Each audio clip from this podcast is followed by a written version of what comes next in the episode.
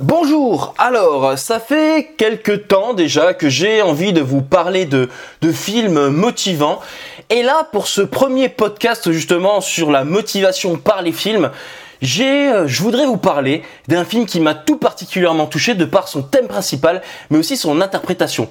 Alors moi, je vous parle pas du film hollywoodien standard hyper calibré qui nous donne la sensation d'avoir du poivre dans le nez pour nous extirper instantanément des larmes et nous faire pleurer comme des crocodiles. Non, ici moi je vous parle d'une histoire vraie. Une histoire vraie, c'est un merveilleux film de David Lynch. Alors je vous raconte l'histoire. Comme son titre l'indique, il s'agit bien d'une histoire vraie, celle d'Alvin Strait qui, à 73 ans, après une mauvaise chute, décide de quitter Lawrence, village du nord de l'Iowa, pour retrouver son frère aîné qui vient d'avoir une attaque. Les deux frères sont fâchés depuis 10 ans. Malgré son état de santé médiocre et après avoir réfléchi à leur contentieux, Alvin décide d'aller voir Lai dans le Wisconsin et entreprend un voyage de plusieurs centaines de kilomètres par ses propres moyens. Donc le moyen qu'il a trouvé, il est juste génial, autant que le film en fait. Quand son frère tombe malade, Alvin, le protagoniste principal ayant perdu l'usage de ses jambes, n'a qu'une idée en tête. Je dois voir mon frère.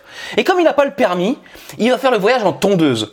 Ce que vous devez voir dans ce film, c'est comment la détermination d'un vieil homme l'a poussé à revoir un être cher et à faire abstraction de toutes les idées reçues depuis leur dispute dix ans auparavant. Et pour ça, il reculera devant rien, et surtout pas le premier échec. Par exemple, à un moment dans le film, sa tondeuse cale, il fait du stop du coup pour se faire remorquer jusqu'à chez lui.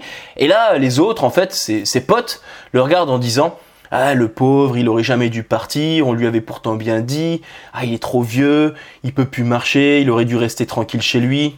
Et une fois de retour chez lui, Alvin, qu'est-ce qu'il fait? Il va chercher un fusil à cave, juste pour euh, flinguer sa tondeuse, et il s'empresse, à son rythme hein, bien sûr, d'en acheter une autre et de repartir sur les routes.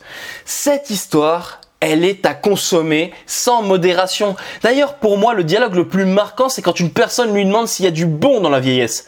Sa réponse, elle est interprétée comme vous le souhaitez. En fait, dans un premier temps, il dit Tout ce que je sais faire, c'est séparer le grain de la paille et laisser tomber tout ce qui n'a pas d'importance. Et il termine en stipulant Le pire dans la vieillesse, c'est de se rappeler de sa jeunesse.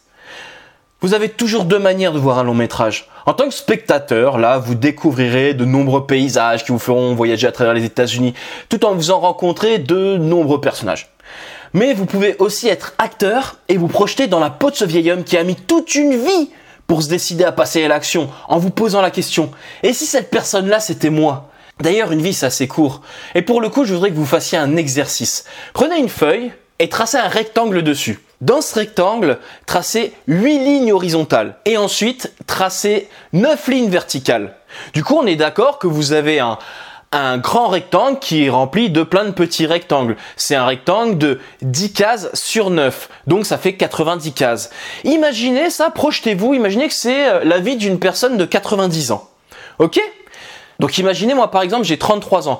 Donc euh, en fait je, je, vais griser la première ligne, la deuxième ligne, la troisième ligne et en fait trois cases de la quatrième ligne. Imaginez une personne qui a entre 40 et 50 ans. Elle a déjà grisé la moitié. Donc vous, faites l'exercice, essayez de vous situer et regardez combien de temps il vous reste pour passer à l'action. Vous pensez pas qu'il est enfin temps que vous passiez à l'action? Donc sur ces belles paroles, Alvin et moi, on vous souhaite de passer une excellente journée et on vous dit à très bientôt pour le deuxième film. Au revoir